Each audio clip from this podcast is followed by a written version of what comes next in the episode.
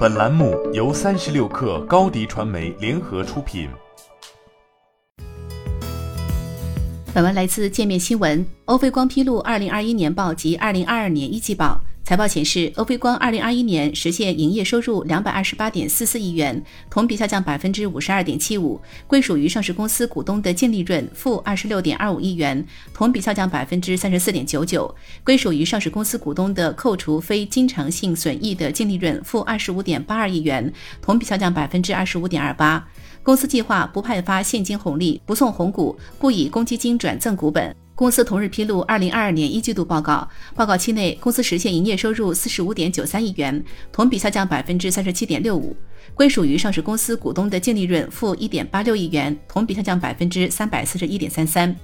对于业绩的大幅下滑，年报解释净利润下滑主要原因包括境外特定客户终止采购关系产生的影响。因国际贸易环境发生较大变化，公司 H 客户智能手机业务受到芯片断供等限制措施，导致公司多个产品出货量同比大幅下降。公司在发展核心业务的同时，积极拓展新业务，布局智能汽车、智能家居、VR、AR、工业、医疗、运动相机等新领域产品光学光电业务。新业务研发投入较大，对报告期内利润产生了一定影响。此前，欧菲光因年报预亏超十九亿元而收到了深交所关注函。欧菲光回应，主要的大额亏损来自于固定资产减值，包括苹果业务相关资产在内，共计提四点二亿元至五点七亿元减值。此次年报显示，公司二零二一年计提了存货跌价准备五点七五亿元，相比期初增加百分之七十五点九三；固定资产期末减值准备十六点一五亿元，无形资产期末减值准备三点零九亿元。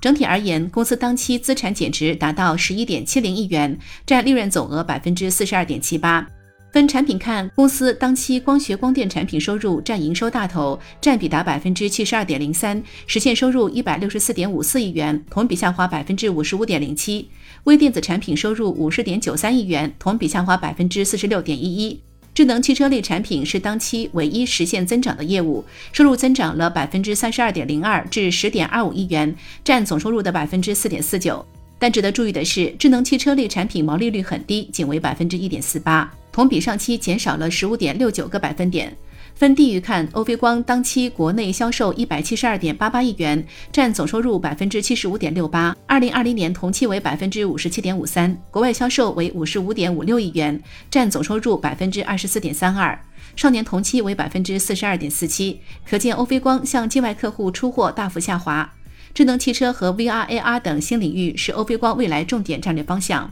欧菲光表示，计划在二零二五年做到智能汽车业务收入规模行业领先，并抓住智能家居、VR、AR 的行业高速增长趋势，将新领域业务收入占比提升。